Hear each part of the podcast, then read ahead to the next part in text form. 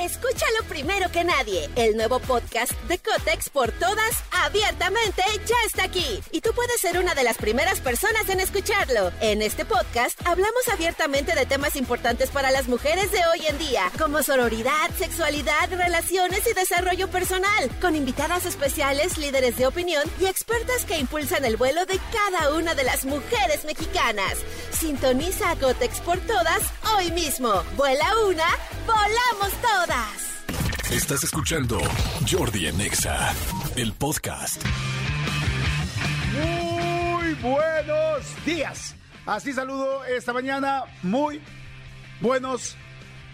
Feliz jueves 20 de abril, señores. Se nos está yendo abril, el enero, febrero, marzo, abril, el cuarto, ya decir el tercero, el cuarto mes del año. Abril se nos está yendo, pero la vida nos está llegando, la primavera nos está entrando. Yo espero que estén muy contentos y muy emocionados con este solecito que, bueno, por lo menos aquí en la Ciudad de México y Estado de México tenemos. Este, no sé cómo está el resto de la República, pero me imagino que hay bastante calor en todos lados. Debe haber bastante calor. Ya pasó esa, ese, pues esa ola de frío que teníamos hace como dos semanas, que aquí en la ciudad sí como que nos sacó de onda, pero este, ya empiezan las lluvias. Ya saben que este, pues, em, empieza, ya empieza la lluvia, ya empieza el chipi chipi y de repente sí se deja ver unos aguaceros tremendos, pero bueno, va a estar para el programa, ¿eh? va a estar muy bueno. Viene Helio Herrera para hablar de los temores del ser humano, eh, temores del ser humano que tiene que ver evidentemente pues, con muchos de los miedos preocupaciones y cosas que nos detienen. Va a estar padrísima la plática. Viene Pau Millán, nuestra super sexóloga directora del IMESEX, eh, hablar con nuevos, nuevos datos, nuevos datos duros, nueva información, nuevas estadísticas que tenemos. Este, y vamos a hablar del sexo en la primera cita. ¿Cuántos de ustedes se preguntan si en la primera cita no, todavía está bien, está mal, me voy a ver bien, me voy a ver mal, va a ser una superquímica? Escúchalo primero que nadie. El nuevo podcast de Cotex por todas, abiertamente, ya está aquí. Y tú puedes ser una de las primeras personas en escucharlo. En este podcast hablamos abiertamente de temas importantes para las mujeres de hoy en día, como sororidad, sexualidad, relaciones y desarrollo personal, con invitadas especiales, líderes de opinión y expertas que impulsan el vuelo de cada una las mujeres mexicanas. Sintoniza a Cotex por todas hoy mismo. Vuela una, volamos todas ya no me va a hablar después, o sea, ¿qué va a pasar? Bueno, pues vamos a hablar de eso. También viene mi querida Gris Pérez Negrón, porque bueno, ya viene el fin de semana, ya es jueves, y hay que saber qué podemos hacer el fin de semana en todas las ciudades, y acuérdense que toda la República son también ustedes corresponsales, y me van diciendo qué cosas están padres y qué cosas vale la pena hacer en, según el lugar en el que estén. Este, bueno, ya todo el mundo sabemos que ayer al final eh, Luis Miguel, digo al final, porque casi casi al final del día, digo no al final del día, porque sería a las 12 de la noche, pero alrededor de las 8 de la noche, eh, sacó ya... Eh, game pues bueno, este comunicado donde prácticamente pues anunció lo que les había dicho, ese que ya todo el mundo esperábamos, que era esta siguiente gira del 2023. Él no hace gira desde el 2019, entonces la verdad es que estuvo como muy interesante, pues hay mucha gente que lo está esperando y, bueno, muy interesante porque bueno, si bien empieza en Argentina, pasa por Argentina, Chile, Estados Unidos, va a estar en Las Vegas, va a estar el 15 de septiembre en Las Vegas, cosa que está bastante padre porque pues hace mucho tiempo que, bueno, más bien fue como muy típico que eso hacía Luis Miguel en este en Las Vegas y ahora pues regresa.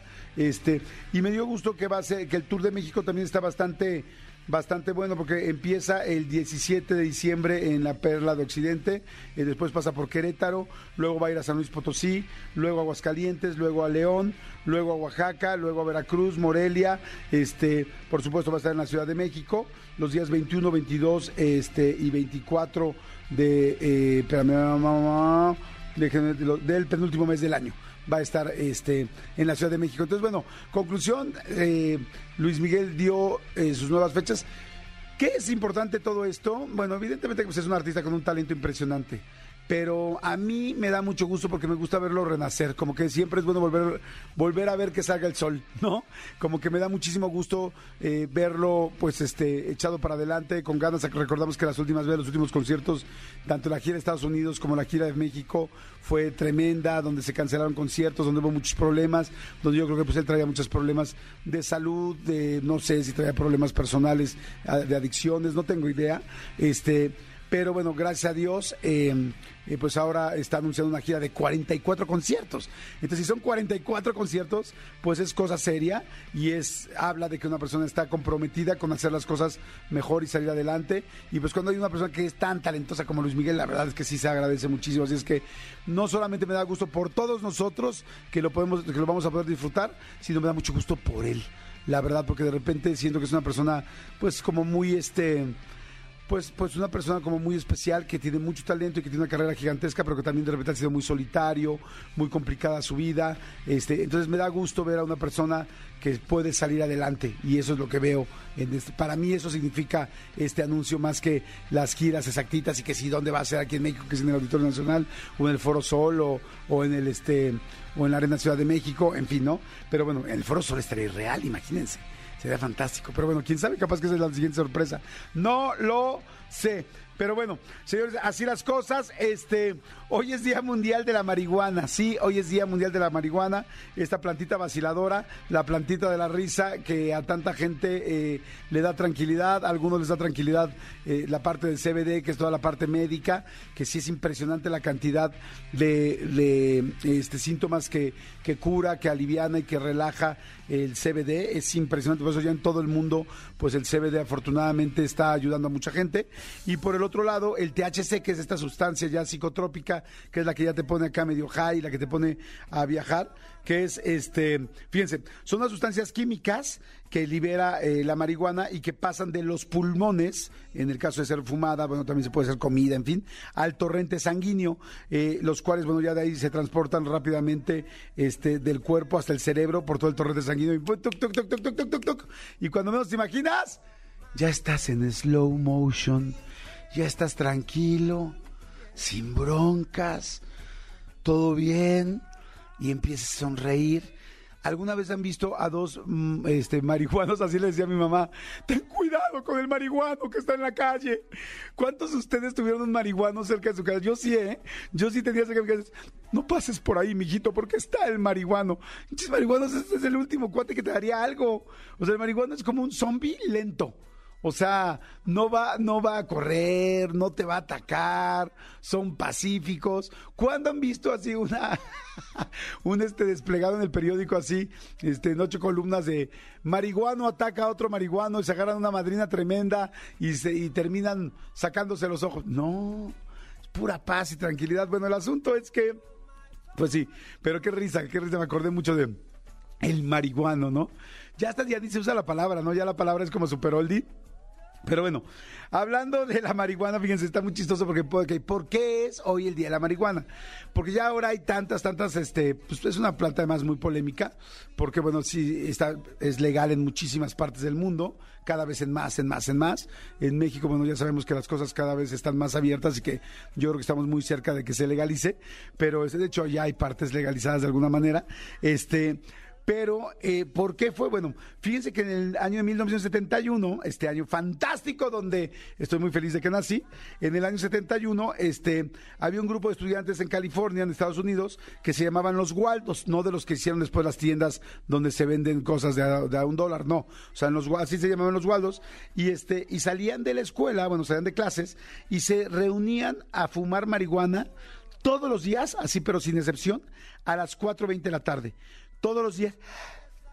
Perdónenme, ah, gracias. Este, a las 4.20 de la tarde se, eh, se juntaban para, para fumar, para echarse, un, para echarse un toque, un gallito, darse ahí, quemarle las, las patas al diablo. Este, entonces, estableciendo así el día 20 del mes 4 como el Día Mundial de la, de la Marihuana, porque era 4.20, 4.20, 4.20. Ahora, mi pregunta es, ¿qué tan famosos hicieron los canijos Waldos para que esto se haya hecho mundial?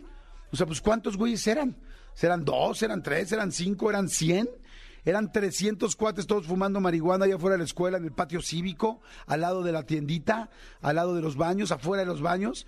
¿Qué pasó? Bueno, pues no lo sé, pero lo que sí sé es que se hizo tan grande que hoy por eso se celebra el Día Mundial de la Marihuana. Yo pensaría que sería por algo más profundo, que no, que la ciencia, que la legalización, que la ayuda, que los, este, no sé, métodos paliativos, no sé, algo acá como más profundo. No, porque estos hinches gualdos se salían de marihuanotes, se ponían ahí atrás de los baños y se las quemaban. Así de sencillo. Pero bueno, señores, este hoy es día de la marihuana. Si tienen alguien que que festejar, o si se van a festejar ustedes, pues les mando la felicitación también por adelantado. Como ya les dije, el programa va a estar muy, muy, muy bueno. Tengo un chorro de regalos y premios. Este, hay una frase que les quiero, que les quiero comentar que está bien buena que me gustó muchísimo. Este, esta frase es de Haruki Murakami, que es escritor y, traductor japonés, que bueno, mucha gente hemos tenido la oportunidad de leerlo. Pues está bien buena. A ver qué les parece. Díganme si les hace sentido o no. Buenos días a todos, todo el comando Godín, todos los que vienen manejando, todos los chiques de que los ames de casa, todos los que están en la casa haciendo quehaceres, o todos los que me vienen escuchando de cualquier manera extraña o diferente a la que acabo de decir. De hecho, si están escuchándome de una manera distinta a la que dije, que es o trabajando comando Godín o estás trabajando en casa, o estás este, manejando, hazme saber qué fregados estás haciendo.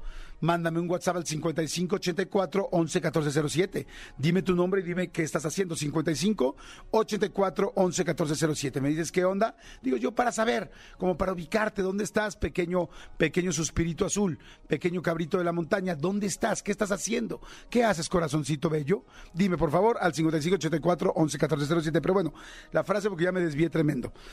La frase está fantástica, como les dije, es de Murakami y es, y una vez que la tormenta termine, no recordarás cómo lo lograste, cómo sobreviviste.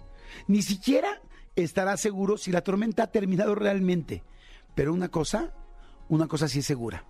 Cuando salgas de esta tormenta, no serás la misma persona que entró en ella. De eso, de eso se trata esta tormenta. Me fascina la frase y se la quiero dedicar a todas las personas que hoy estén en una tormenta, en una tormenta emocional, en una tormenta económica, en una tormenta de salud, en una tormenta personal, en una tormenta de identidad, en una tormenta de decir quién eres, en una tormenta de no saber quién eres, en una tormenta de que de, de estoy quizá en el peor momento de mi vida o en esa encrucijada de qué hice de mi vida, qué estoy haciendo, qué pasó, hasta ve la edad que tengo y qué logré o qué no logré. Bueno, si tú estás en una tormenta, lo único que te puedo y te quiero decir esta mañana es, cuando acabe, no vas a ser la misma persona. Esta tormenta te está transformando. Quizá esta tormenta es la que necesitas para dar ese paso que necesitabas, que tanto anhelas. Quizá esta tormenta es lo que necesitas, ese aprendizaje para los nuevos skills, las nuevas habilidades, las nuevas eh, herramientas que necesitas. O sea, lo que te quiero decir es cada tormenta, cada momento terrible, cada momento que dices, ya por favor que paren esto, paren el mundo que me quiero bajar, como decía Mafalda, este cada una de esas tormentas en realidad te está preparando para ser mejor persona. Entonces, dentro de todo el dolor, enojo, molestia, angustia e incertidumbre que puedas tener, estás trabajando y estás mejorando. Esto es lo que necesitas. Y esto que estás viviendo tú es algo que ha vivido mucha otra gente que admiras y que es, ay, esta persona cómo me gusta lo que hace, ay, esta persona cómo me gusta lo que ha logrado, ay, esta persona cómo me gusta lo que, cómo resuelve o qué cosas tiene hoy en la vida. Bueno, esa persona que admiras ha pasado por una tormenta por la que estás y por eso está hoy ahí también, porque aprendió. O sea que si tienes una tormenta, abrázala, relájate.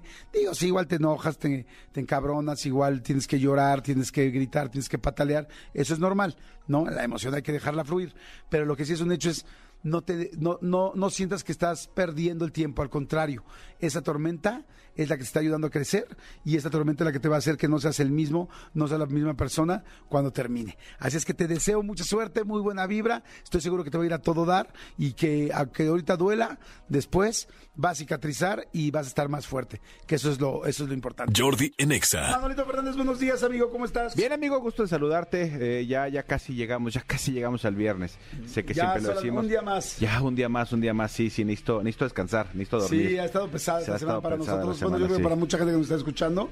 Que levante la mano todos los que dicen, esta semana ha estado pesada, pues aquí estamos con la manita Aquí estamos uno de, los, de, los, ejemplos. Exacto. Amigo, eh, bueno, ayer este jugó México, eh, jugó con Estados Unidos, partido amistoso. Yo honestamente no lo vi, sería irresponsable de mi parte decirte cómo jugó porque no vi el partido ni vi el resultado, la verdad. Estaba yo haciendo otras cosas y dije, un amistoso del México C contra el Estados Unidos D la verdad no no fue como que apurémonos para ir a ver el fútbol, no.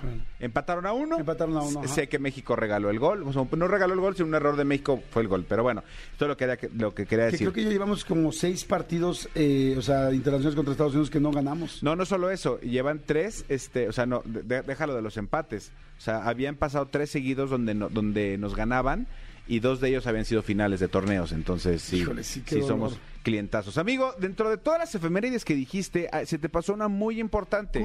Hoy es un día muy importante. Yo sé que para mucha gente es importante que sea día de la marihuana. Pero hoy es el día de José José, amigo. No me digas. Hoy es el día de José José. Así, tú, tú diste la explicación completa de por qué es hoy es el día de la Ajá. marihuana, por el Ajá. 4, 20, tal, tal, tal. Yo te tengo la explicación porque hoy es el día de José ah, no José. sabía yo por qué es el día Ya de sé, José José. Es muy fácil. A ver. Súbele, mi querido Elías, por favor. Estarás llamando cada 20 de abril y dirán que no hay nadie, que estoy lejos de aquí. Esta canción se llama Me vas a echar de menos y como eh, la canción dice Me vas a estar llamando cada 20 de abril, ya los fans, la gente tal se conoce el 20 de abril como el día de José Qué José. buena onda, no Sí. sabía. Ves. es que bueno era José Era José. buenísimo. Y esta canción es de las, de- no es de las que más se escuchan, pero es muy buena. Es buenísima. Me vas a echar de menos. ¿Cuál es tu favorita José José? Híjole, no sé, yo creo que Amar y Querer. Jordi en Exa. Oigan, hablando de Miki, este, bueno, ahorita lo platicamos de que ya supiste que regresa Vaselina con Timbiriche, Sí, ¿no? Sí, ayer sí. dieron la... Ayer, fue la, la- la rueda de prensa, pero no solo eso, o sea, Angélica Vale, María Sí. León, Kalimba, Andrale Garreta, Yair, El Guana, Verónica Jaspeado, o sea, mi querido Go, Sí, bravo. aplauso. Digo, en esta cabina ya lo sabíamos hace tiempo el Ya proyecto. lo sabíamos hace pero mucho más sabemos tiempo. guardar secretos. Sabemos- lo sabíamos desde más que al sí, principio. cierto, sí, cierto. Me da mucho gusto, va a estar buenísima la hora, va a estar increíble. Qué padre podría ver otra vez Vaselina con los originales, eh, con muchos de los originales, porque la verdad fue fantástico esa época de la vida de muchos, de una generación, de toda una generación. Vamos a ir felices y además también los niños la van a disfrutar muchísimo, Sí, ¿no? es una va, a estar, va obra. a estar increíble. Vamos a un corte y regresamos. Muy buenos días, señores. Esto se llama Jordi en Exa, es de 10 de la mañana a 1 de la tarde. Oigan, voy a regalar ahorita, voy a regalar un libro, un libro este, de mujeres. Voy a regalar un libro de mujeres eh, de Cúbole. ¿Se acuerdan que salió la nueva versión de los libros de Gaby Vargas y de un servidor para adolescentes? Eh, es un libro que, bueno, hicimos ya hace bastantes años y que se ha estado reeditando y reeditando y actualizando y actualizando. Salió la nueva versión. Es un libro para adolescentes, para hombres y mujeres. Hay uno para hombres, hay uno para mujeres. ¿De qué habla? Habla de la imagen, de la sexualidad, habla de las drogas, habla de todas las infecciones de transmisión sexual, habla de cuando los adolescentes tienen problemas con sus papás, por qué se sienten así, por qué cambia su cuerpo. Este, habla, no sé, de la primera ida al ginecólogo de una niña, habla de la primera vez que va a tener posiblemente relaciones con su, con, su novio, con su pareja, cómo cuidarse, habla de toda la parte gay, evidentemente, habla del suicidio, habla del cutting, de todas estas eh, ansiedades, habla de toda la parte digital, cómo cuidarse las redes sociales, cómo cuidarse, cómo, cómo hay muchos eh, problemas digitales, el bullying cibernético, hay muchas cosas, habla de todo eso, pero de una manera muy eh, divertida, amigable, pero muy bien documentada, porque hay más de 100 expertos atrás del libro. Entrevistamos Gaby Vargas y yo a muchísimos expertos, sexólogos, sociólogos, ginecólogos, psicólogos, terapeutas, a muchísimos expertos para poder dar la mejor información a las mujeres y a los hombres, pero de una manera este, muy, amigable para que ellos la vayan aprendiendo y se vayan blindando. Prácticamente estos libros de Cúbole lo que hacen es blindar a tu, hija y blindar a tu hijo. Hoy vamos a regalar uno de mujeres. Eh, vamos a tener algunos días que vamos a regalar de mujeres, otros días de, de hombres. Y este, y mándenme una, un WhatsApp diciéndome por qué. ¿Por qué realmente lo necesita su hija en este caso? Eh, hoy que vamos a regalar el de mujeres, eh, ¿por qué lo necesita? Y ahorita les decimos quién se ganó el libro. Váyanlo mandando, por favor, y se los vamos diciendo, porque la verdad está padrísimo. Digo, y quién no, no tenga la oportunidad de ganárselo, lo pueden comprar en Gandhi, en Sanborns, en El Sótano, en cualquier librería en toda la República Mexicana, o si no, pídanlo por Amazon. El otro día me preguntaron, ¿cuál es el nuevo? Es el que dice Reloaded. Eh, es un, el, el de las niñas es blanco con rosa, y dice Reloaded en la portada, Reloaded, y, este, y el de hombres es negro con verde fosforescente, y dice también Reloaded, ¿no? Que esos son los nuevos, este, los nuevos cuboles que acaban de salir literal. Hace 20 días están actualizadísimos. Ahora sí que de TikTok para acá. Así que están buenísimos. Jordi en Exa. Ahí estamos. Oigan, y bueno, me da muchísimo, muchísimo gusto poder recibir aquí a una persona que quiero muchísimo, empresario, inversionista, eh, líder en transformación personal, un gran conferenciante, mi querido Helio Herrera. Amigo, ¿cómo estamos? Bien y de buenas, contento de estar contigo. Guapo, bueno, pero me aguanto. Eso me gusta, Chihuahua. Me gusta esa actitud. Me gusta esa actitud de las 11 de la mañana con 18 minutos, hora Ciudad de México. Ahora Ciudad de México totalmente en vivo. Totalmente en vivo, ¿Cómo amigo. estás tú, Jordi Rosado? Bien, amigo, muy bien, muy contento. Aquí feliz de que estés aquí, siempre aprendiendo mucho, aprendiéndote. Me gusta siempre tu información. Y hoy me gusta porque es temores que nos impiden tomar riesgos. Sí, señor. O sea, ¿qué son los? A ver, toda la gente que nos está escuchando, a ver, ¿cómo se identifican con lo que vamos a decir? Que dicen, ay, yo soy el que, yo soy la persona que tengo que escuchar esto. ¿Quiénes son los que lo tienen que escuchar? Tienen que escucharlo esto aquellas personas que están paralizadas, anquilosadas, que no han dado un paso en su vida por... Pom, pom, pom, pom, por... Miedo. Por miedo a esto, por miedo a aquello. Entonces, tengo ganas de poner un negocio, tengo ganas de decirle que sea mi novia, tengo ganas de pedirle matrimonio, tengo ganas de, ma- de- de divorciarme, tengo ganas de, pero no lo hago, no corro el riesgo. Y tú sabes que el que no arriesga, Claro, si no gana. pues no gana, te quedas ahí en tu zona de confort, ¿no? Y pues hay toda una serie de investigaciones, Jordi, amigos, amigas, Ajá. que nos hablan de los temores que inconscientemente nos detienen ante la posibilidad de riesgo. Ok, o sea, cosas que no sabemos, que cre- o sea, inconscientemente, como dices, que ahí están y madres, te paran. Ahí están, tu sistema simpático y parasimpático activa el miedo. El miedo es una, es una conducta totalmente natural de cualquier animal, de cualquier mamífero. Aquí todos somos animales, unos más mamíferos que otros. Uno- unos pero- mamifariamos más que otros. Sí, pero, pero todos somos mamíferos, ¿no? Ah. Y el miedo es normal, Jordi. El miedo es una conducta totalmente normal, natural, sana, con la que fuimos dotados prácticamente para alertarnos ante una amenaza. O sea, es una herramienta que tenemos básica y Ancestral. súper necesaria. ¿no? El tema es que el, el Homo sapiens de hace 20 mil millones de años y el, y el ser humano de hoy tiene estímulos distintos que le representan riesgo. Claro. Mientras que a nuestros ancestros, a lo mejor eh, que no haya comida o un animal muy grande o un depredador activaba el miedo, ¿no? Hoy tú y yo nos activamos miedo a partir de lo que se nos ocurre pensar. O sea, le tenemos miedo a dragones que no existen, le tenemos miedo a cosas que no... eh, prueba cáliz, ¿no? Cuando tú preguntas, ¿a qué le tienes miedo? La gente dice, a la muerte. No, no te has muerto, güey. Le tenemos miedo a algo que no ha pasado, Claro. ¿no? Entonces le tenemos miedo, el 90% de nuestros miedos son cosas o que ya pasaron y que están fuera de nuestro control, o que no han pasado Claro. y que sí están sucediendo en nuestra mente. Y para nuestra mente, lo que pasa en nuestra mente pasa en nuestro cuerpo. O sea, se complicó todo, ¿no? De la prehistoria y tener todo básico y decir, como dices, el miedo a un depredador, a hoy el miedo a no pertenecer, el miedo a no ser suficiente, el miedo a que no me vean como quisiera que me vean, el miedo al jefe, el ¿Qué miedo... tal que pasa? ¿Qué tal que no pasa? ¿Qué tal que mi mujer me pone el cuerno? ¿Qué tal que no me lo pone? ¿Qué tal que se entera? ¿Qué tal que, qué tal que me suben el sueldo? ¿Qué tal que me corren? ¿Qué tal que...? y- pero, son, Jordi, insisto, puras cosas Claro. que no han pasado Sí, o no sí, tenemos sí. la certeza. Nos preocupamos muchísimo por las cosas que no sabemos ni siquiera si van a suceder y ya estamos preocupados con todo eso y Me prendidísimos. encanta la palabra que, que usaste, preocupados. Es decir, empezamos a ocupar nuestro cuerpo, nuestra Ajá. biología, antes de preocupado. Si yo te pido, Jordi, que te imagines que te, que te exprimo un limón en este momento en la lengua. Amigos, donde estén, eh, váyanse imaginando que estamos exprimiendo un limón y entonces ¡juec, juec! se para la- el limón y van cayendo gotitas de limón en la, en la lengua y vas sintiendo como cae una gotita de... eh, Está salivando, Jordi. El limón no existe. Sin embargo, tu cerebro da instrucciones a tu cuerpo como si el limón existiera, porque para tu mente, percepción es realidad. Con este preámbulo, yo quiero tener un negocio, quiero bajar de peso, quiero cambiar, hacer un viaje, quiero, te- tengo muchos proyectos que sé conscientemente que si los ejecuto, mi vida va a cambiar y muchas veces va a cambiar para bien.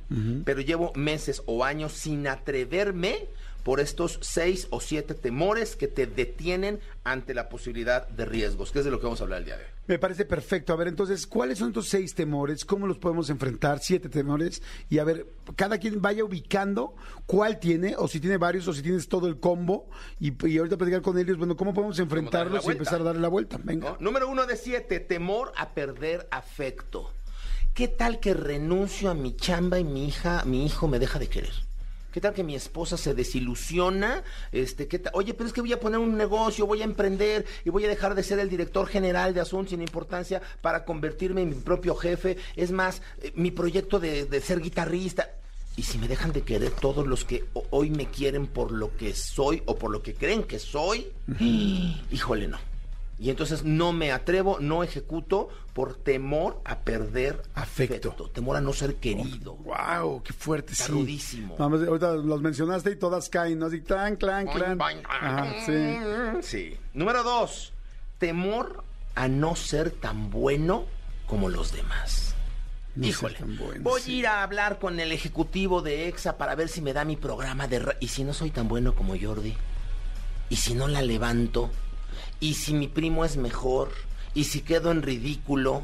Y no, mejor no, porque pues es que mira, hay muchos locutores ya, hay mucha gente ya haciéndolo, hay muchos que y son buenos y, y, y, y de, y- y de aquí a que yo me abro un camino, no, eh, ah, mm, luego lo veo.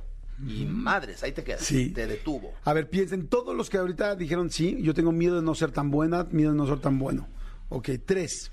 Número 3 de 7, temor a lo desconocido.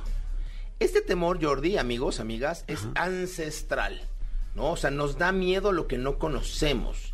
Aplica en el plano que quieras, ¿eh? De repente la gente no ama, no decide amar porque no conoce el amor, ¿no? Así literal. O sea, no tomo la decisión de amor porque no, no, no sé en qué consiste amar. Eh, temor a lo desconocido. Y si me cambio de país, Híjole, pero es que no conozco ni las culturas, ni los idiomas, ni las costumbres, ni, ni cómo me va a ir, ni qué tal que me voy a Canadá y hace mucho frío, y, y- y qué tal que no me gusta. Y es amor ancestral. Lo desconocido nos anquilosa, nos detiene. Ok, es cierto. Es cierto completamente. Temor a lo desconocido. Cuatro. 4 de 7, temor a salir de nuestra zona de confort, Jordi. Híjole. Tal vez la zona de confort es la peor, el peor opio para el crecimiento de las personas. Hay veces que tú ves gente que realmente la está pasando mal, pero está confortable, está cómoda, no se mueve. El matrimonio ya no sirve, el trabajo ya no sirve, apesta mi jefe, no me gusta lo que hago, no soy feliz, pero pues me dan mi chambita y mi lanita segura y no. Mira, la, la, la peor... eh, Mi sexo cada 20 días. pues, pues, sí, Ahí, tengo ahí un, de repente un, sexito cariñito. oral de vez en cuando. Eh, muy de vez en Muy de cuando. vez en ¿no? cuando. Pero pues me lo dan, ¿no? Y gratis, ¿no? Este, eh, ¿no? Mira, mi, mi definición de zona de confort es bastante escatológica, bastante mala, pero cada que lo platico la gente se lo queda en la cabeza. ¿Tú te acuerdas, Jordi, cuando eras niño y estabas en la alberca, 5, 6, 7 años? Estaba, y ya, ya empezaba a hacer frío y tu mamá decía, ya, Jordi, salte. Y tú, otro ratito y otro ratito. Y llega un momento que hace tanto frío que el niño se hace pipí. ¿No? Entonces yo me acuerdo, perfecto, perdón por lo escatológico, pero así No, era. no. Que hasta iba yo persiguiendo la orina, porque pues se te iba lo calientito, ca, ¿no? O sea, la coladera jalaba el agua y te, ya, yo ahí te ibas moviendo para calentarte, ¿no? Ah, o sea, te decías pipí. Es que nunca... Para no salirte de la alberca, Ah, cabrón. sí, pues claro. estaba muy fría la alberca, pues te la calentabas tú solito, cabrón, ¿no? Oye, apesta. Sí, huele guácala, feo, Huele guácala. feo, fuchi. ¿Cómo se te ocurre? Pero ¿qué crees? Es confortable. Sí. Es confortable hasta que se te hace fría la pipí. Porque cuando se te hace fría la pipí, ya se enfrió la alberca y la pipí. Y ahora estás apestado, cochino y guácala, y encima, o sea, ahora sí que estás meado y encima ya no es confortable. Sí, todavía, todavía peor. Y estoy de acuerdo cómo nos quedamos en la zona de confort, en los matrimonios, en el trabajo, en las relaciones, en las amistades, en cosas que dices, ah, la verdad es que está todo X, pero prefiero eso que arriesgarme a buscar a algo mejor. ¿no? Ah, ¿A sí, poco no está arriesgarme. el ejemplo. O sea, mi matrimonio ya apesta, es como si te hubieras hecho pipí, Sí. ¿no? Mi trabajo ya apesta. Este, oye, este cuerpo que tengo, este no me gusta, o sea, estoy gordo, no me puedo mover, no puedo salir, este, pero es mi zona de confort. Me levanto y me como mis dos churros y me como mis tres este, eh, chocolatotes, ¿no? Eh, Esa zona de confort apesta tanto, pero es conocida. Y al ser conocida, es confortable. Tu cerebro la interpreta Sí. con mucha confianza y con cero amenaza, con cero estrés. Y por eso se convierte en confortable. No porque huela bonito, ¿no? Sino porque tu cerebro la decodifica como conocida. Sí, completamente de acuerdo. Número 5. 5 de 7, temor al fracaso. Tal vez el más obvio, tal vez el más eh, fácil de explicar, temor al fracaso. Que esto sería un poco un no soy suficiente, ¿no? No me probé a mí mismo y no lo logré, me siento peor. Si de por sí no me sentía muy seguro de mí y luego fracaso, pues menos Peor seguro me siento. Sí, sí, sí tiene una conexión con las heridas de la infancia, por supuesto. Este tema de no soy suficiente porque mi papá no me veía o porque mi mamá no me veía. Oye, si intento, si dejo la chamba, pongo mi negocio y quiebro, bolas. me van a dejar de querer, ¿no? Porque fue el número uno. Híjole, no fui tan bueno como mi primo. Puta, fui el número dos. Oye, además era desconocido, híjole. Y por si fuera poco fracasé, no, ahí sí seguro, este, soy una, una, basura humana. Y entonces mejor pan duro, pero seguro. No vaya a ser que fracase y pierda yo hasta lo que no es mío. ¿no? Aguas. Temor al fracaso. 6 de 7. Temor a llegar al punto de no regreso. O temor a perder el control. Jordi, tú vas manejando en la carretera, vas hecho la raya, vas rebasando, abres y llega un momento, Jordi, amigos, Sí. en que ya cuando tienes el volante del otro coche eh, justo en paralelo a ti, si de enfrente viene un coche en sentido contrario, nada más tienes una opción, Sí, y es meter. acelera, cabrón. Acelera porque ya llegaste a un punto de no regreso. Si en ese momento frenas, lo más seguro es que se maten los tres. El de enfrente, el del junto y tú, ¿no? Bueno, ese punto de no regreso es un cambio importante de tu vida. Y muchos sabemos, ante la idea de un crecimiento, de una posibilidad, de un negocio, que vamos a llegar a ese punto en algún momento, que ya no vas a poder decir que no. ¡Auch!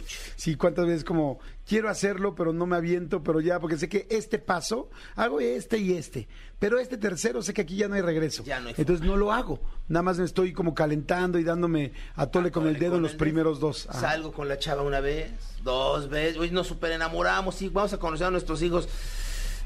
Ay, creo que estoy muy ocupado, creo que me salió un viaje.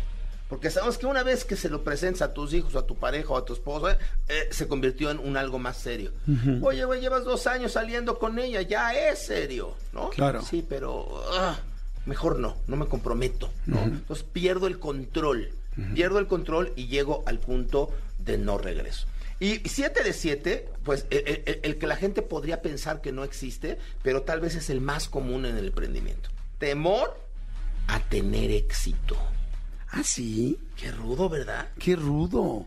Pero ¿por qué puedes tener temor a tener éxito? Mira, Jordi, imagínate que yo soy un vendedor de media tabla, gano 50 mil pesos al mes y de repente me aplico, me pongo todas las que me sé, este, tomo todos los cursos y el siguiente mes rompo récords, soy el número uno en la compañía y gano en vez de 50 mil, 450 mil. Imagínate tú, amigos, que tu vida cambia 10 veces mejor de un mes a otro. O sea, mientras yo estaba ganando 50 mil pesos, era perfectamente normal para todos que yo ganara 50 mil pesos, para mí, para mi esposo, para mí, para mí, para todos, ¿no?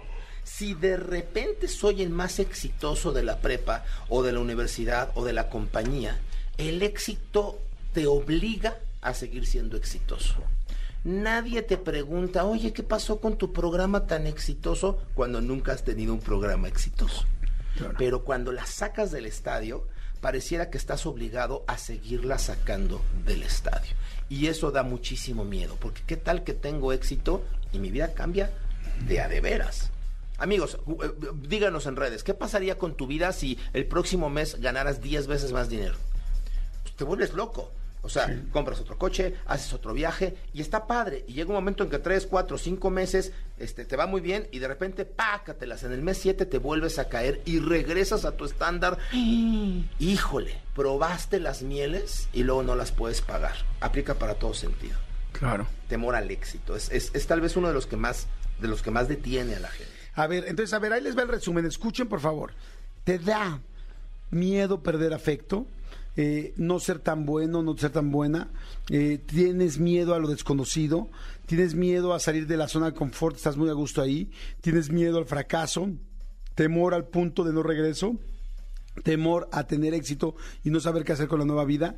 Porque entonces, con una de estas, y con- seguramente muchas de estas te están anclando a no poder seguir haciendo cosas nuevas. A no crecer. ¿Cómo le damos la vuelta?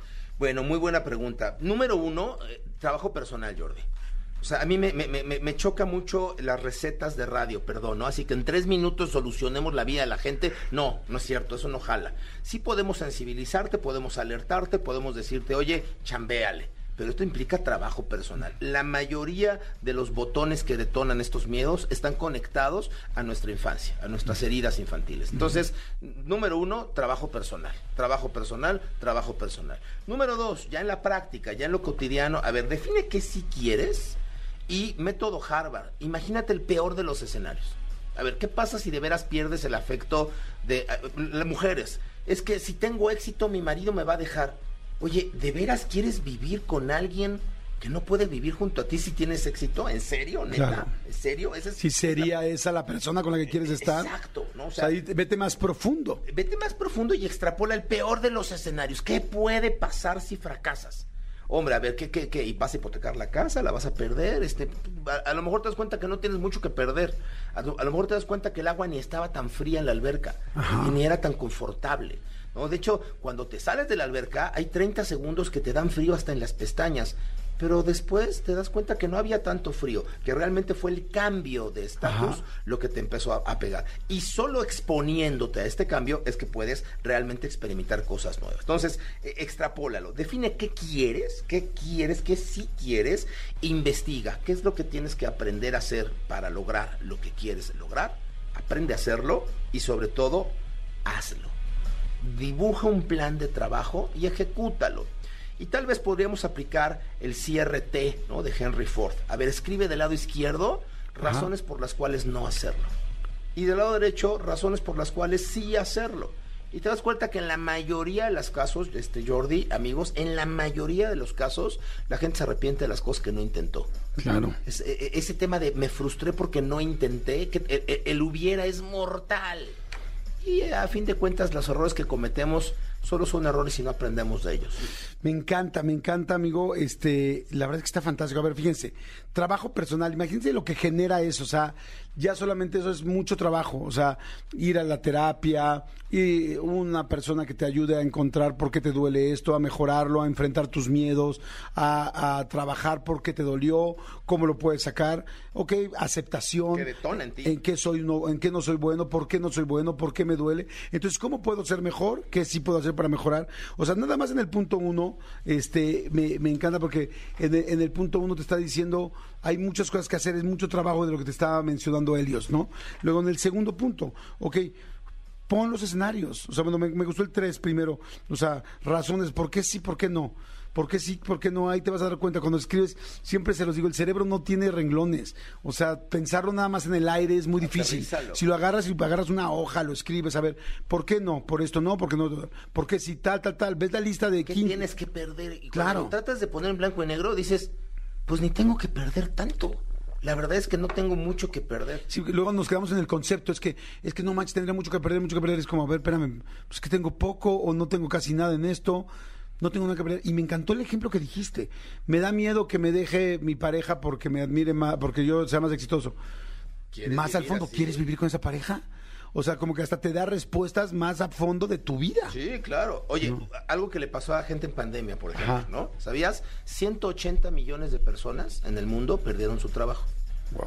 Yo llevo 33 años, Jordi, diciéndole a la gente, emprende, echa a volar tu negocio, tú puedes, buta puto. Y, yo- y- y gente, 90% dice, mi sueldo seguro, mi empleo seguro. Bueno, la pandemia nos vino a enseñar que de empleo seguro, de seguro no tiene nada. Claro. Mañana te corren. Sí. Y entonces dices, a ver, le estoy dedicando 8, 10, 12, 15 horas diarias a un lugar donde no estoy creciendo, donde no me siento feliz, donde no estoy floreciendo como alma, como humano, porque me están pagando 6.500 pesos que la neta, la neta, la neta es que tampoco son seguros. Pues a mañana me corren. Ojo, familia, no estoy diciendo que en este momento cuelguen este, la llamada, la apaguen el radio y vayan a renunciar. No, estoy diciendo, ¿realmente es seguro lo que tienes seguro? ¿Realmente tienes mucho que perder cuando dices que tienes algo que perder? ¿Realmente si pierdes el afecto de la gente que amas, híjole, si lo pierdes de veras, quieres estar con esa gente? ¿No? Si tus amigos te dejan de ver o de hablar, ¿eran amigos neta? O sea, ¿realmente los sigues queriendo en tu existencia? En fin, cuando hacemos un- un- una bajada a tierra, y como tú dices, me encantó Jordi, cuando lo pones en blanco y negro, Ajá. se clarifican muchas cosas. Amigo, pues este, Helios Herrera, está súper interesante el tema. Mira, la gente dice, he perdido muchas oportunidades por miedo al éxito y miedo a llegar al punto de no retorno. Efectivamente, me está encantando la plática. Hay mucha gente que está mandando mensajes. Gracias, gracias, gracias. También estoy leyendo todos los mensajes de lo del libro de Cúbole. Y este, y gracias, mi querido Helios. ¿Dónde te seguimos? Eh, muy inspirador, siempre me fascina todos tus mensajes, tus conferencias, tus congresos, tus cursos, tienes, Helios tiene mucha, mucha, mucho contenido para que puedas crecer.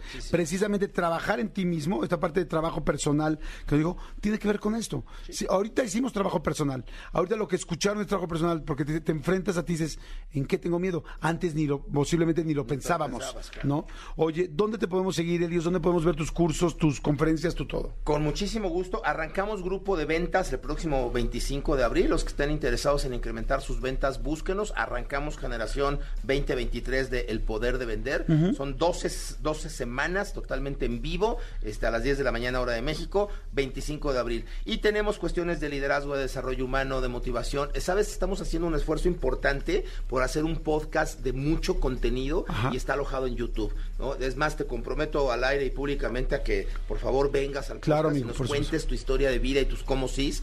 Y entonces eh, creo que tenemos un poco la responsabilidad de dar contenido, de dejar información. Algunos cursos los cobramos, pero todo lo que no cobramos está en redes sociales, en YouTube, en Instagram, en un montón de lados. En todos lados estoy como Helios Herrera. Les recuerdo que Helios se escribe con H y Herrera también. Nomás tengo una cuenta, ¿eh? Porque ya, puta, ya me están, este, Sí. como a ti, ¿no? Este, nos, nos, nos piratean las cuentas y luego buscan a la gente para pedirles dinero y cosas Sí. por el estilo. Es una sola cuenta, Helios-Herrera, una, la oficial, en todos lados. Perfecto. Amigo, gracias. Muchas gracias como siempre. Jordi en Exa. Ya estamos de regreso. Oigan, hay muy- mensajes muy lindos, muy lindos que mandaron para este. Pues para ver quién se gana el cúbole de mujeres que hoy voy a regalar.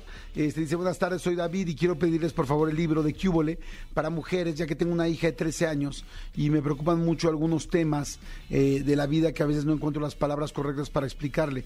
Me angustia, me angustia mucho mi hija y sé que este libro le puede ayudar muy bien en esos temas. Por favor, eh, me gustaría competir. Claro que sí, ya estás, este, eh, digo, no compitiendo, sino más bien lo estamos leyendo con mucho gusto y ahorita te decimos si lo obtienes tú o quién lo va a obtener, pero con muchísimo gusto. Gracias a toda la gente que está mandando mensajes. Y miren, tengo boletos hoy, esto está padrísimo.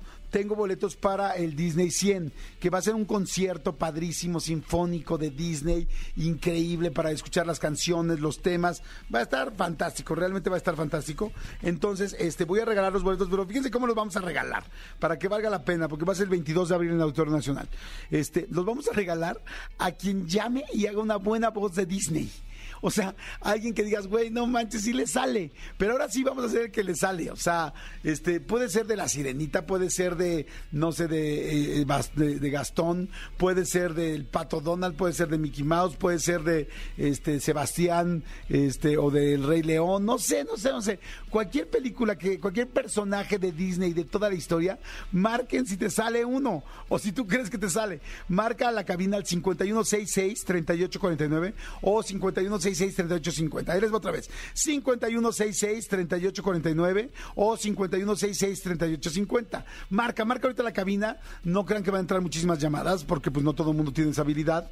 Y entonces les vamos captando, vamos viendo quiénes y ahorita ya los metemos al aire y vamos jugando con ustedes para ver, para ver qué onda. Y señores, me da muchísimo gusto presentar a la mismísima directora de investigación del Instituto Mexicano de Sexología, mi querida Pau Millán.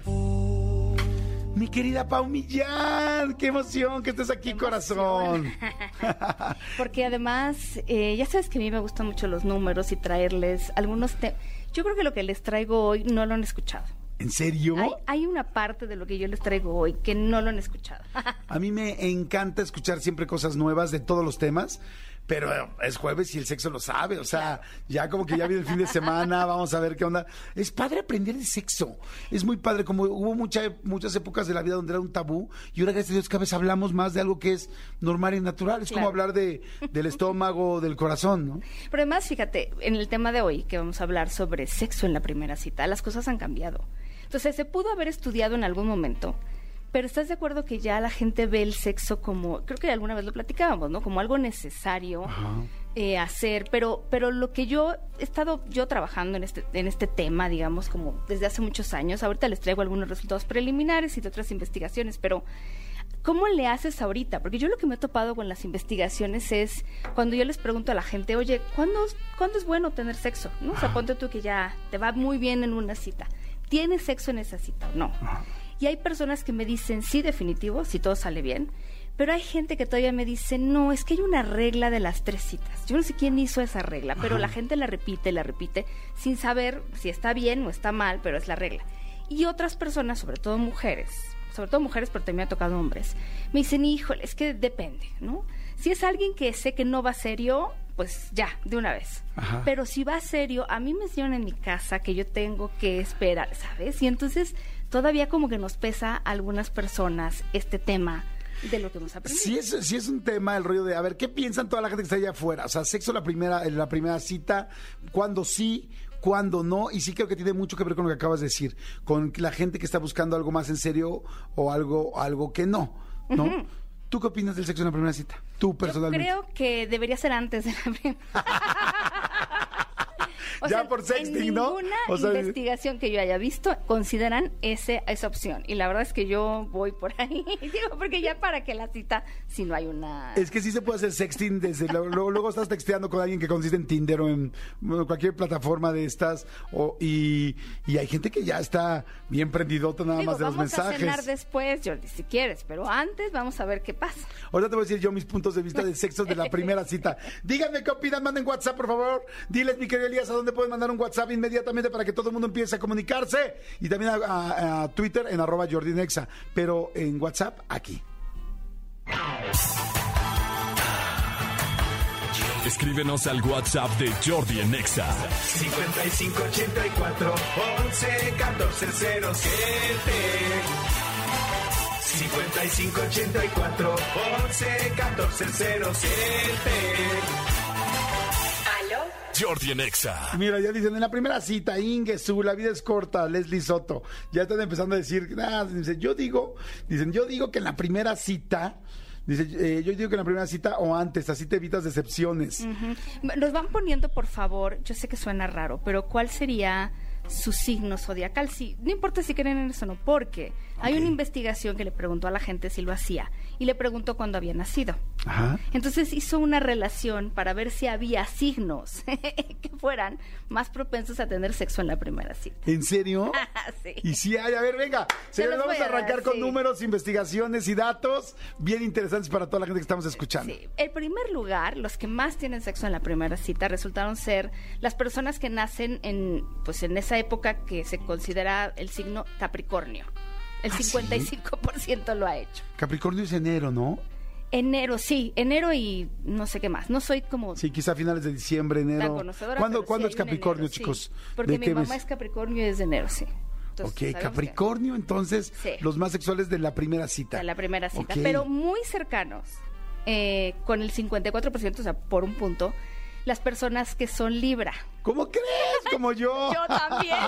¿Tú eres Libra también? Yo soy Libra, mucha gente que conozco es Libra, entonces ya sé, confirmen o no. si Somos sexuales los Libras, ¿no? Ya te digo, ya te digo. Fíjate que no- yo soy malo para los signos, o sea, no pregunto mucho, Sí, no. pero yo sí soy muy sexual y soy Libra. Y este, tú también eres sexual. Y soy Libra, por supuesto. ¿Qué tal? ¿No? Habrá que preguntar, ¿los libras que están escuchándome son sexuales también? Porque el, libra es muy sociable, muy quiere quedar bien con todos, muy buscar el la justicia, el balance, Exacto. pero esconde sus... ¿Qué tal? Que no sabe signos, ¿no? Bueno, pero es el mío. Esconde normalmente sus dolores eh, siendo como muy sociable. Pero este, pero pues la sociabilidad llegó hasta andarse... Pero, pero por sociable Hu- luego husmeando las verijas, ¿no? Exacto. Yo- Lo sociable y lo sexual pues va muy de la mano. En tercer lugar, bueno, en realidad es tercero y cuarto, porque lo que veo es que hay un empate entre Virgo y Escorpión, con el 53, que también están muy cerca, Virgo y Escorpión. Yo alguna vez, justo también, no sé tanto, pero alguna vez alguien me dijo, porque me dedico a esto, oye, este, Escorpión es el signo más sexual. Y eh, no sé, esta persona me lo dijo, y yo la verdad me quedé con esa idea. Pero, pero bueno, que, quedó en tercer lugar, Escorpión. De, Ahora, dices que estos tres están muy, muy cercanitos. están muy cercanos, es un punto. O sea, realmente Capricornio, Libra, Virgo y Escorpión son unos calientotes. Y al final Géminis, fíjate, con el 52%. Cuatro Géminis. O sea, los calientes, los signos calientes Así que la primera cita dicen, ahí te voy, Capricornio, Libra, Virgo, y Esco- Virgo, Escorpión y Géminis. Claro, habría que volver a investigar y ver si otra vez coincide y cómo coincide, pero se me, se me hizo muy interesante que pensaran en eso. O sea, no había yo leído una investigación que dijera, a ver, tu fecha de cumpleaños y tus hábitos sexuales tendrán algo que ver. Qué chistoso, está interesante. Sí. Está interesante. Mira, la gente está diciendo muchas cosas. Dice, hola, buenos días, yo soy Libra, yo lo relaciono lo, senti- yo relaciono lo sentimental con la sexualidad.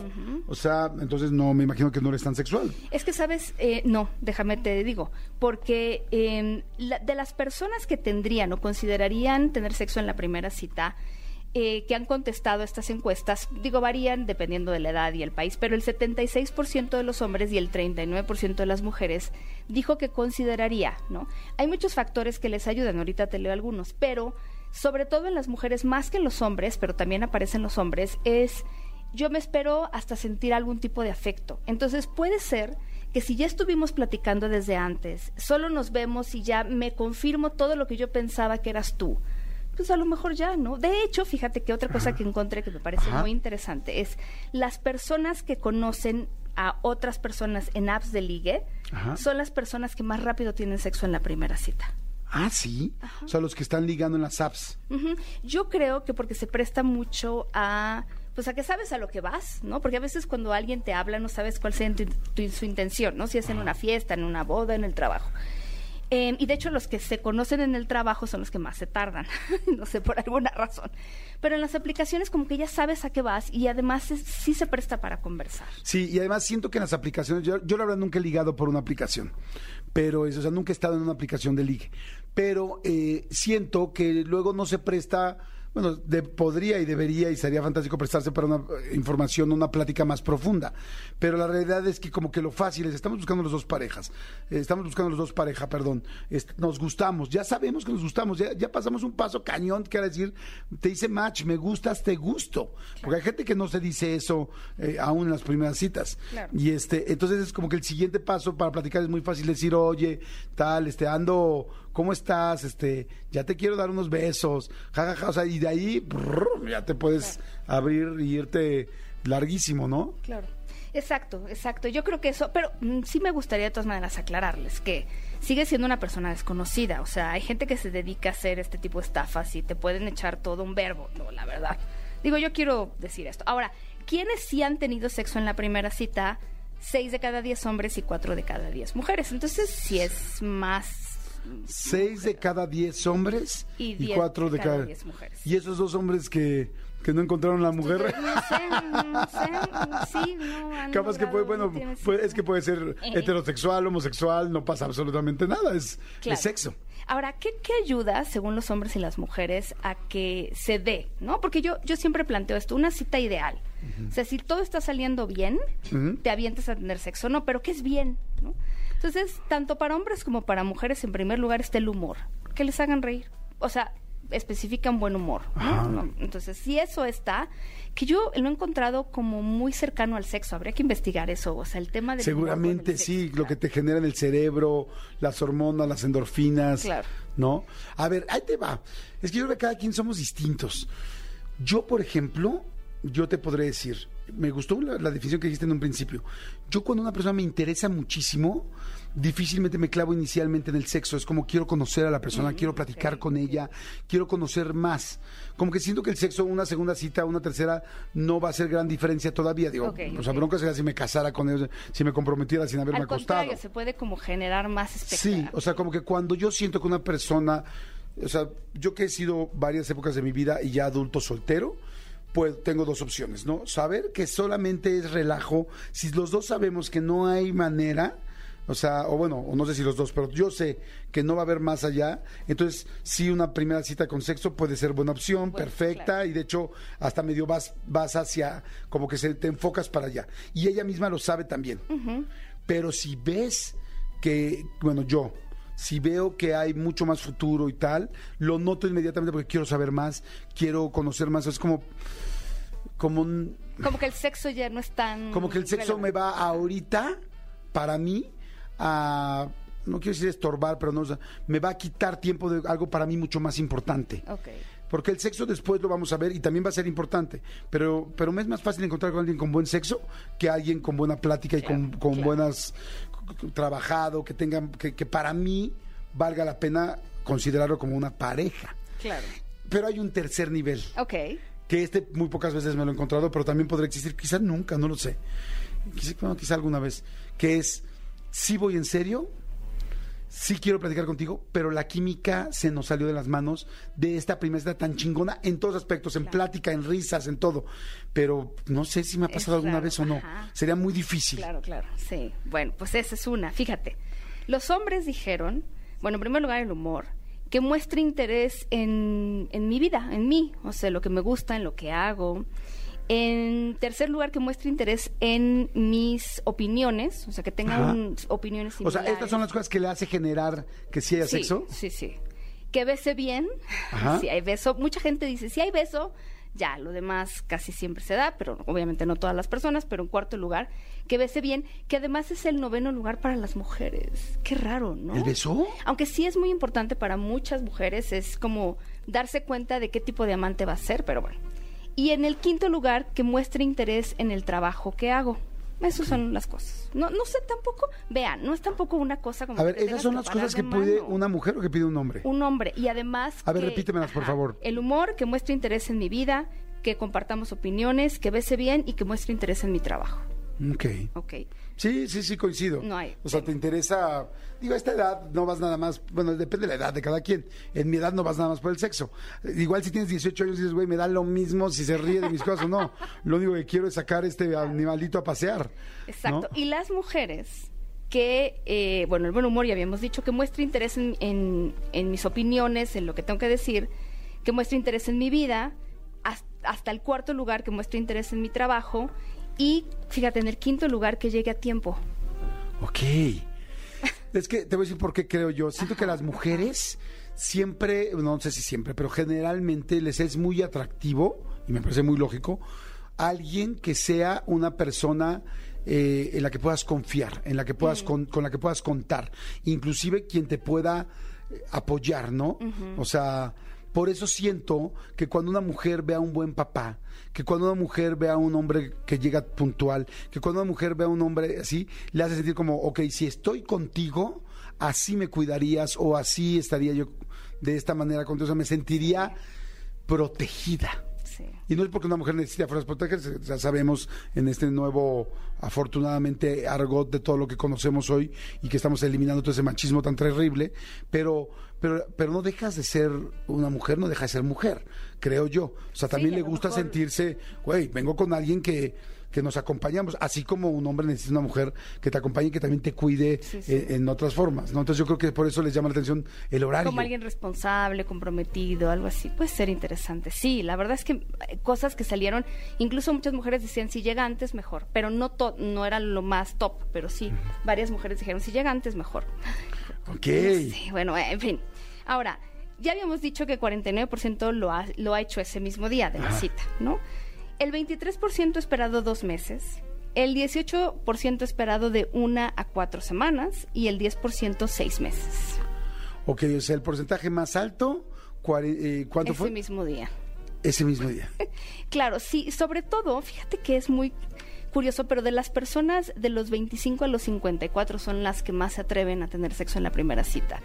Antes de los 25 y después de los 54 no, ta- o sea, no tanto, tienden a esperarse más. Ok, no, yo dos meses no me espero ni por equivocación. Seis, ¿qué tal? Bueno, No, 10%. no, seis meses. No, seis meses pues ya es un celibato previo, o sea, no manches, seis meses se me hace muchísimo. Y la, no sé qué te digan ahí, pero las razones, por ejemplo, para tener el sexo son varias. Es que dicen aquí, estoy leyendo, dije, vamos a leer a ver qué dice la gente. Dice, Jordi, yo también tengo un estudio. Efectivamente, la risa eh, y la parte este, de comedia es muy importante. Influye mucho porque, de hecho, hay un estudio que dice que entre risa y risa entra la longaniza. Es que tú haces que alguien se ría y esta persona se relaja. ¿Estás de Claro.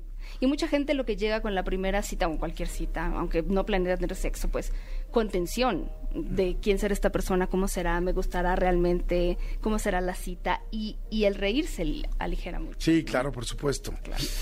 Oye, pues están muy Está. interesantes. ¿Tú por qué crees que la gente tenga sexo en la primera cita? Dame una razón.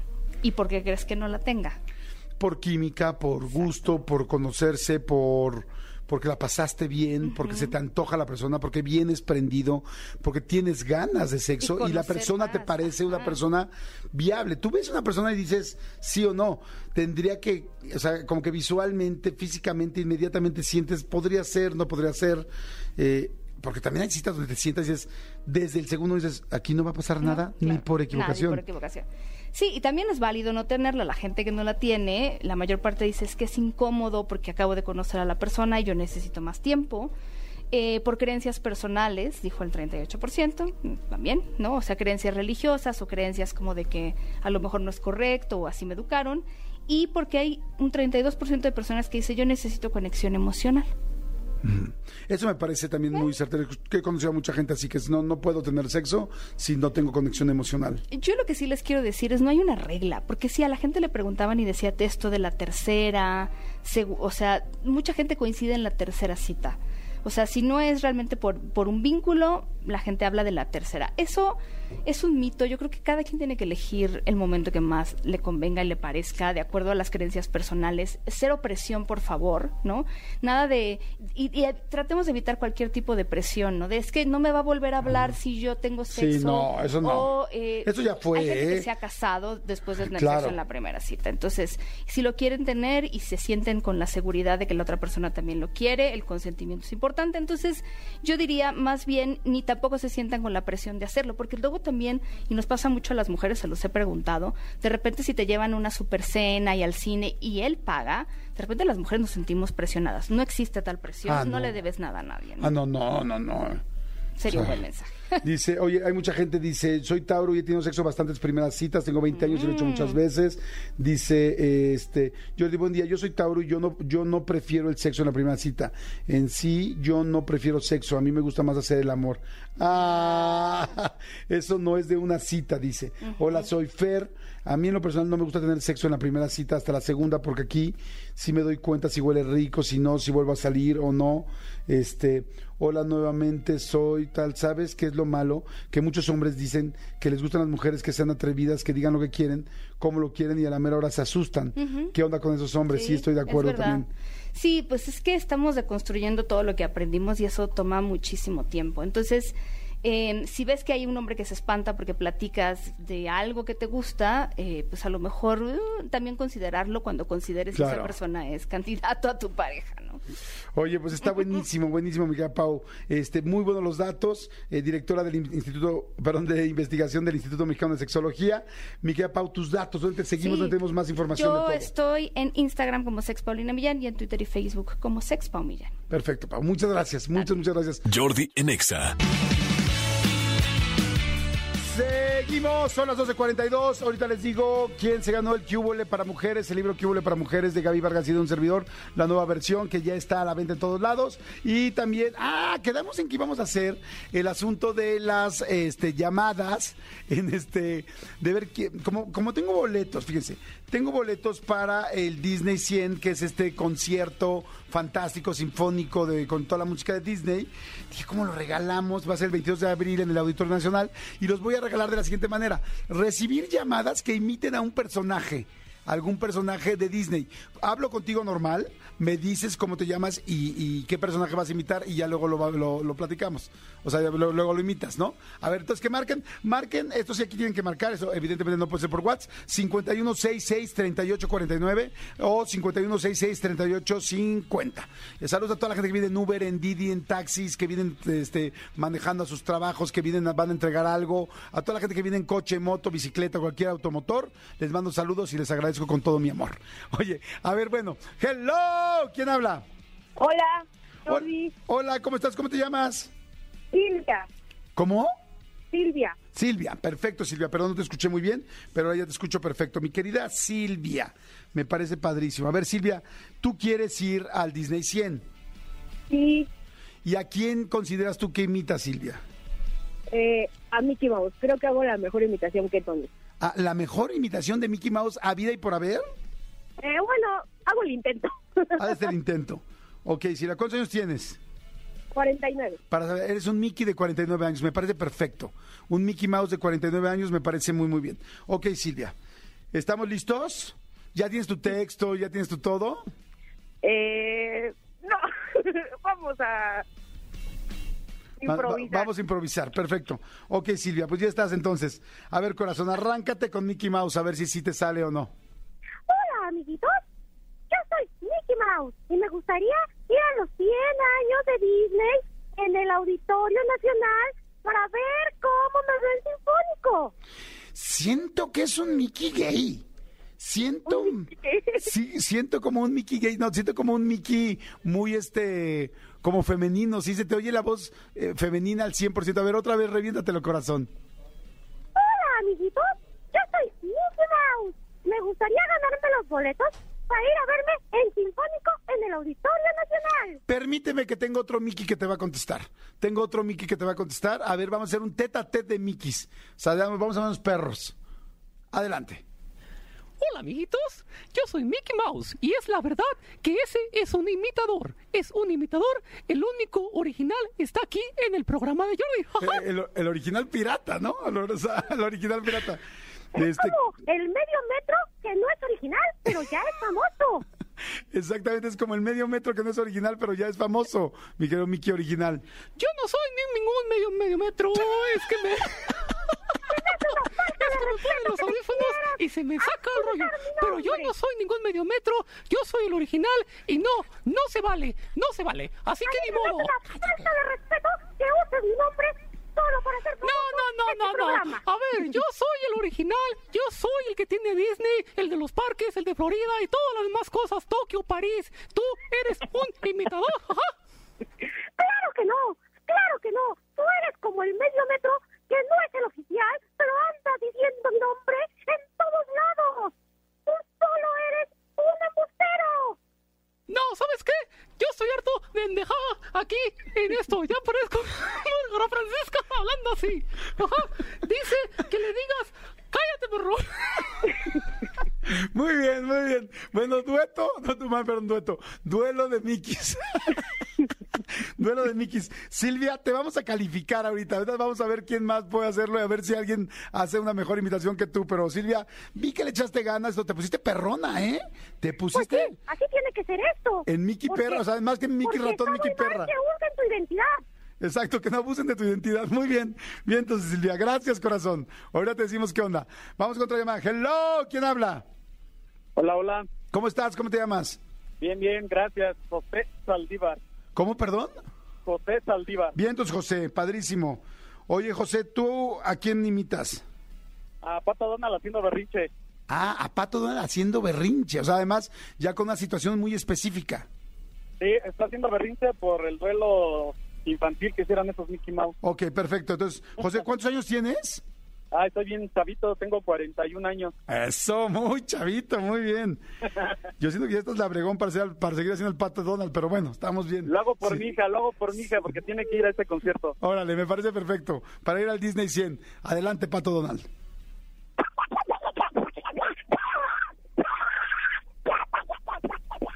A ver, permíteme, páralo tantito. José, Hey, si ubicas que se te tiene que entender, ¿no? O sea, que no nada más es hacer... O sea, no se le entiende. o sea, está, o sea, está padre y todo que escuchemos que tu garganta tiene ciertas aptitudes para hacer ese tipo de cosas, pero, güey, tiene, o sea, el pato Donald habla. O sea, no solamente hace ruido, o sea, se explica algo. Espera, espera, espera, Jordi. Espera, perdón que te interrumpa porque hay alguien aquí a mi lado que quiere calmar a Donald y quiere entrar al aire contigo. ¿Quién es? Hola, Jordi. ¡Ay, no! Un tercer Mickey, no, no manches. Todo el mundo hace Mickey. Mickey. No puede ser posible que estén haciendo esa barbaridad al aire. Es por eso también que me acerqué, porque vi a Donald haciendo un berrinche y me asustó. Entonces pensé que estaba molestando a alguien y me acerqué inmediatamente. Y también quiero saludar a toda tu audiencia. Y no es posible que esos estén haciendo esas travesuras. Mickey, te pido un favor, gracias. Ya tenemos Mickey, ya vinieron al casting. ¿Me pasas a Donald, por favor? ¿Qué?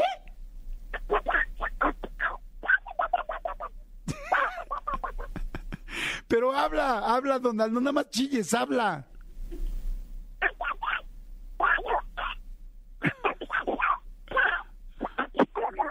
Ya, ya, ya, no, no, ya, por favor. Mi querido José, muy bien, te agradezco mucho. O sea, no muy bien, pero te agradezco mucho. O sea, eso sí, te agradezco mucho.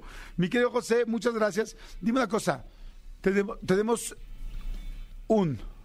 Eh, sí, ah, no, sí. Este, mi querido José, muchas gracias. Miren, la verdad es que tenemos solamente un boleto de Disney, entonces lo vamos a tener que dar a Silvia porque creo que la verdad lo hizo bastante bien, sinceramente. Mi querido José, no lo hiciste mal, síguete esforzando en la Universidad de Imitación de Disney, sigue trabajando, ve por tus sueños, sácalo adelante y estoy seguro que más adelante lo vamos a poder hacer. Pero gracias por marcar, mi querido José. Si tengo un doble boleto, si consigo un doble boleto, con mucho gusto te lo doy. Pero si no, por lo pronto, el que tengo se lo tengo que dar a Silvia. Silvia, te mando besos y con mucho gusto te lo mando ahorita. Y José, deja ver si te encontramos y si no, por lo menos te vamos a encontrar este pues un otorrinolaringólogo, alguien que te ayude, porque sí siento que estás golpeadona, golpeadón de la garganta, amigo José. Gracias, muchas gracias. Oigan, y ya está aquí, Madre Santa, se me está yendo el tiempo de volada, mi querida Gris Pérez Negrón. ¿Cómo estás, mi querida Gris? Hola, hola, vámonos rapidísimo. Tengo unos planes increíbles para este fin de semana y voy a arrancar con uno que está en ¿Te estás tendencia. comprometiendo así de cosas buenísimas? Buenísima y rapidísimo, vas A a ver, ver, tú vas perfecto, a a ver. ver. Está en tendencia, ya habíamos hablado de estos shows, que son los shows drags, pero este, la verdad es que ahí te va. Nos invitó a alguien que te sigue, que te escucha, que es tu fan, y nos buscó, y entonces nos invita a vivir este show. Ah, qué Así padre, que sí, está padrísimo, gracias, porque dile. de entrada les decimos, ya ven cómo se asiste a lo que nos invitan. Está increíble que sean ustedes parte de este mundo que estamos creando acá de recomendaciones y de presumir lo que pasa en México y sus alrededores. Para que tengan que hacer este fin de semana, por eso está mi querida Gris Pérez Negrón. ¿Cómo se llama el show de drags? Se llama Drag on Me, está en Santino Satélite y es espectacular porque por dos horas tú vas a llorar, pero reír, pero cantar. Es una interacción que de pronto se vuelve también como un show eh, de comedia. Entonces ellos están interactuando contigo, que es lo que se me hizo muy diferente a otros porque tú los ves como grandes talentos y en este show que, que de alguna manera pone una barrera. Acá no. Acá interactúan contigo eh, de una forma muy respetuosa, que eso también me gustó mucho porque de pronto tú te vuelves parte del show y hasta se burlan, ¿no? Que del gordito, que del gay. Acá no. Está lo máximo, entran con Gloria Trevi, de pronto ya estás escuchando música disco, de pronto obviamente después de una hora y media cierran con cumbias de Ajá. Selena. Está brutal el espectáculo, no te cuesta la entrada al show. ¿Santino es un Santino restaurante? es un restaurante que ahí te va. Yo te recomiendo una pizzita de aguacate buenísima Ah, o sí. una de jamón serrano. Es que hay uno aquí en Mazarik que es muy rico, es el mismo. Entonces, Exactamente, son de los mismos. Y entonces lo que, es, lo que tú haces es que pasas por un pasillo y es como un poco speak easy. Entras a este mundo donde hay hay un show, está el bar. Está muy padre todo, pero también tienes la posibilidad de cenar muy rico, de echarte tus copitas, de ir con tus amigos. De verdad la van a pasar muy bien. Se los mega recomiendo porque lo viví y quiero volverlo a vivir. O sea, de, de lo bueno que está. De lo bueno que está. ¿Cómo se están poniendo de moda las cosas drags? Fíjate, qué Muchísimo. interesante que hay tantos eventos, tantas cosas, tantos shows. Está padrísimo. Entonces, ok, perfecto. ¿Cuánto cuesta y dirección? Más o menos vas a estar gastando unos 800 pesos, pero la entrada, ¿no? Recordemos que la entrada al show, al show es completamente gratis. O sea, realmente es tu consumo. Tú dirás si quieres una cerveza o una pizza o un vinito, una botella, ya tú escoges. ¿Qué días? Los jueves. Ok, ah, Justo hoy a las 11.30 de la noche empieza el show. Tú puedes llegar desde antes y la verdad es que me encantó porque también para los que salimos tarde de la oficina está bien padre pensar que tienes un evento. Exacto, amigos de la oficina. De que, Oye, Los ¿qué vas a hacer ahorita acabando la oficina? Voy a un show drag. o sea, Eh, casual, voy a un show drag, exactamente. Está padre porque vamos haciendo cosas nuevas. Perfecto. Nos gusta. Drag ahí- on me. Da- exactamente. De ahí me voy a ir a uno que me fascina porque una de las eh, eh, experiencias artísticas que yo disfruto muchísimo es la fotografía. Y es que creo que la fotografía te muestra pero historias, pero culturas, pero viajes y captura momentos. Y hubo una convocatoria, se lanzó un concurso, que es el Concurso Nacional de Fotografía Claroscuro do- 2023 el año pasado. Y ahorita, hoy, justo hoy, arranca la exposición. De más de 3.000 ex- eh, eh, em, fotografías, quedaron 50 que vas a encontrar también, fíjate qué chistoso, mucho del mundo drag en fotografía. Ok. La foto que a mí me llamó mucho la atención es de un fotógrafo oaxaqueño que se llama Carlos Baez. Su foto se llama Liberación y es el momento en que un grupo de mujeres oaxaqueñas están a punto de entrar a la Guelaguetza. Es espectacular, pero así como esa, hay otra que me conmovió mucho, pero mucho de que la pancita se me arrugó, porque es una mujer que Me le imaginé quitan los tu pancita senos, arrugada, arrugada, Sí. muy, así tristecita. No, no. Muy tristecita estaba ella con el seno. La vas a ver y se va a arrugar también. Jordi, una hablando aquí en serio. Esta imagen es espectacularmente fuerte porque es una mujer a la que le quitan los senos por un tema de cáncer. No me digas. Y entonces a ella la ves con la carita arrugadita de tristeza, ¿no? De lo que está viviendo y le está abrazando a alguien. No sabes lo conmovedora de la foto. Y así como esa, hay 48 más que valen toda la pena. Y lo más padre es que es entrada gratis. Ah, está fantástico. Está En la en la exposición, calle claro, así se llama Claro Oscuro. Claro, oscuro. Se llama Liberación, la, la exposición. Ok. Y está en la calle de Berlín, número 37, en la colonia Juárez, en Cuauhtémoc. Este es entrada gratis y está hasta el 13 de mayo. Perfecto. Apúrense esas cosas porque pues realmente ya quedan pocos días. pa- quedan, este, una más rapidísimo, quedan eh, prácticamente pues, un mes. Menos de un Exacto. mes, menos Y- de un mes. Entonces y no luego que dices, la quiero ir a ver y está padre para el fin de semana, para ir con tu pareja, para ir en familia, para ir tú solo. Hay mucha gente que nos gusta salir solos y podemos ir. Está lindísimo poder ir a una exposición así. Y es bien padre apoyar el talento mexicano, ¿eh? Y a través de, de este tipo, o sea, si tú vas a la exposición, evidentemente, el año que entra va a haber más. Claro. Y más convocatoria, y más gente va a querer Sí, vas generando que, que y, se y- siga y haciendo. este chavo, por ejemplo, este fotógrafo, obviamente me metí a investigar de él. Él hace fotoperiodismo y se dedica mucho al documental. Imagínate lo fuerte que es para ellos y tampoco valorado de pronto una fotografía. Entonces hagamos que esto valga y metámonos a su mundo y valoremos y aplaudamos lo que está haciendo el talento mexicano. Y de ahí me voy a la recomendación increíble para niños, para grandes, para todo el mundo ver. y para que festejen el Día del Niño con Magia, Joe y Moy. Ah, son fantásticos. Padrísimo. Los quiero ir a ver otra vez, ajá. estos chavos, insisto, talento mexicano que han estado en todos los países que tú te puedas imaginar, en, en shows eh, de televisión, pero lo que sea, que de verdad ellos crean magia en el escenario a través de, eh, del ilusionismo a través de contar historias, a través un poco también de este stand-up. La verdad es que vale la pena que los vayan a ver. Cuesta de 350 a 550. y se presentan este domingo y el próximo domingo a la una de la tarde. ¿todavía el en próximo? foro- ¿Este y el próximo? Este y el Ah, qué bueno. En foro de Yabú, que está en Centenario 159 en Del Carmen, Coyoacán. Les, les puedo adelantar, es un show fantástico. Eh, Joe y Moy son verdaderamente dos chavos que lo hacen muy, muy bien, que crean sus propios trucos, que crean su magia, que la que hacen cosas. No solamente vas a ver los shows típicos, o más bien los trucos típicos, sino cosas nuevas, innovadoras, muy actuales. Son, la verdad, yo creo que hoy por hoy los magos, quizá uno de los mejores magos que existen hoy en día en el país. Entonces, y tienen, son muy empáticos, muy tanto con adultos como con niños. Son muy a mí de repente me da como flojera que hay shows que, que te hablan como si no entendieras las cosas. Y estos chavos son muy inteligentes, muy... Sí, muy empáticos con la gente, son muy amigables, su forma de hablar es muy, muy cercana y, se lo recomiendo mucho. Yo quería llevar a mis hijos hace, bueno, a mi hijo, el más chiquito, eh, hace dos semanas, no pude, pero fíjate que ahora lo voy a repetir. ¿Dónde me dijiste que están? Está en el foro de Yabú, en Centenario 159 en Coyoacán. Y ya que van a estar en Coyoacán, pues sálganse a dar una vuelta también por la plaza que vale toda la pena. Ay, las quesadillas de Ay, Coyoacán, qué rico, así Uy, un hundidas en aceite. también, ¿no? Qué rico. Ay, qué rico. Con chapulines. Sí. Ya está, ahí está Ahí el está la plan del fin de semana. ¿no? Sí. Sí, la Muy guadalupana buena. ahí. La guadalupana y también no está los danzantes, que es clásico. Los danzantes están riquísimos. Riquísimos y esos los mezcalitos de los danzantes. Los Danzantes es un restaurante originalmente eh, de oaxaqueño. Ajá. Este, y bueno, después se puso la sucursal aquí en México, en Coyoacán. Hay varios danzantes en México, pero es muy bueno. O sea, eh, realmente es riquísimo, delicioso. Y además estás prácticamente enfrente de la plaza de la Conchita en Exacto. Coyoacán. Y al lado, pues ya te cruzas a la plaza principal. Es una gran opción. Fíjate, los danzantes, Coyoacán. El show de magia. exactamente. Claro, oscuro, exposición de fin de semana. Y este, y hoy en jueves, pues vamos a un show Drag Dragon Me. ¿no? Exactamente, ahí Perfecto. está. Gracias, Que Gris. tengan un gran fin de semana. Oye, corazón, tus redes, tu todo. Arroba Gris Pérez Negrón y ya lo saben, hay que vivir como turista, Jordi, porque el boleto ya lo tenemos comprado y no queda de otra más Claro. que disfrutar la vida. Así de Exacto. simple. Padrísimo, gracias Gris, muchas gracias. Oigan, este rapidísimo aprovecho para decirles que la ganadora del Cúbole, este eh, es una chica que eh, pues, su papá, su mamá nos explicó que tiene un problema con el sexting.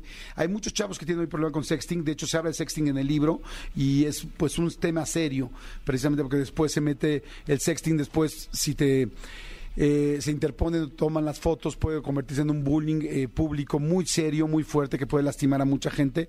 Pero no, primeramente a la persona que fue la que subió las fotos y que le están este, publicando. Entonces, este, le vamos a regalar el, libro que hubo para esta chica. No vamos a leer todo el texto porque la verdad, pues es más íntimo acerca de su hija. Y este, la terminación es 3550 de su teléfono. Así es que, corazón, ahorita te llamamos y con mucho gusto tu nuevo Cúbole para mujeres por Gaby Vargas y un servidor. Te lo vamos a hacer llegar. Y este este, y padrísimo. ¿Ya nos vamos? Ok, nos vamos de volada, son las 2.59, nos fuimos súper justititos. Gracias, nos escuchamos mañana. Gracias a todos, mi querido Chris y Tony, gracias por la producción del programa. Gracias, mi querido Elías, por estar en los controles. Angelito, gracias. Gaby Nieves, gracias por siempre, por todo. Gracias, mi querido René, por estar en las redes. Gracias, mi querida Dios, por estar en los teléfonos. Gracias a ustedes, nos escuchamos mañana. No dejen de escuchar la entrevista de Javier Ibarreche en YouTube, que está muy buena, en mi canal. Y ya mañana seguimos platicando de ella y de todo lo que quieran. Nos escuchamos mañana a las 10. Sigan en Exa. Bye, bonita tarde. Chao. Escúchanos en vivo de lunes a viernes a las 10 de la mañana en Exa FM 104.9.